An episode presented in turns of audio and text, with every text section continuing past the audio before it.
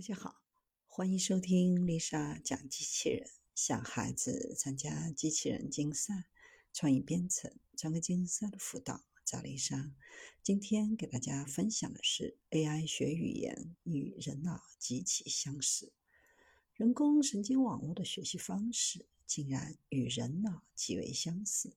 没听错，至少在处理语言这块上，机器似乎更像人了。此前，关于人的大脑和机器的大脑是如何进行学习的问题，始终是一个谜。神经网络的学习方式是否与人类相同，这个话题也一直存在争议。为了揭开人工神经网络学习的神秘面纱，有科学家进行了一项研究。在这项研究当中，给人类听一种简单的声音，然后收集人类听到声音后产生的脑电波。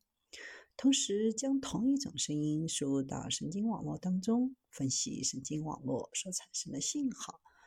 两者的结果进行比较后，竟然出奇的相似。更重要的是，研究人员测试了适用于各种任务的通用神经元组成的网络。即使是非常通用的网络，对声音和其他语音没有任何偏见，仍然展现出与人类神经编码的对应关系。研究首先是为了更好地对比人类大脑和神经网络的反应情况，分别找来十四名说英语和十五名说西班牙语的人，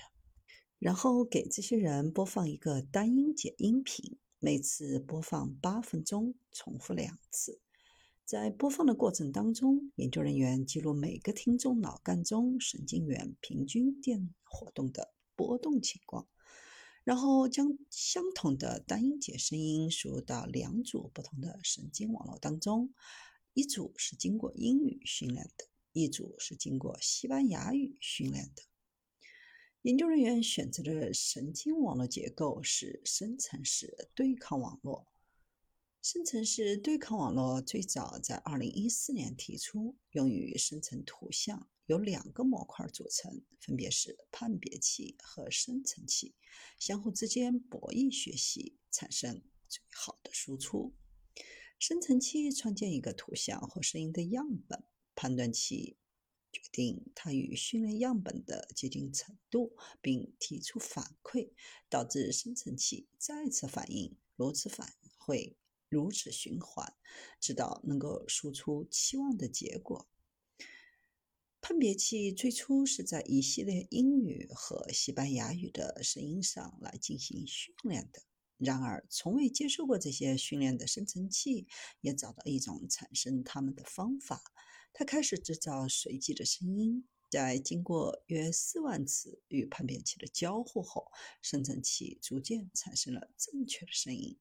经过这种训练，判别器也变得更加善于区分真实声音和生成的声音。在判别器经过训练之后，再播放单音频声音，测量判别器人工神经元的平均活动水平的波动。记录神经网络的处理活动，关注网络当中用于分析声音的人工神经元层，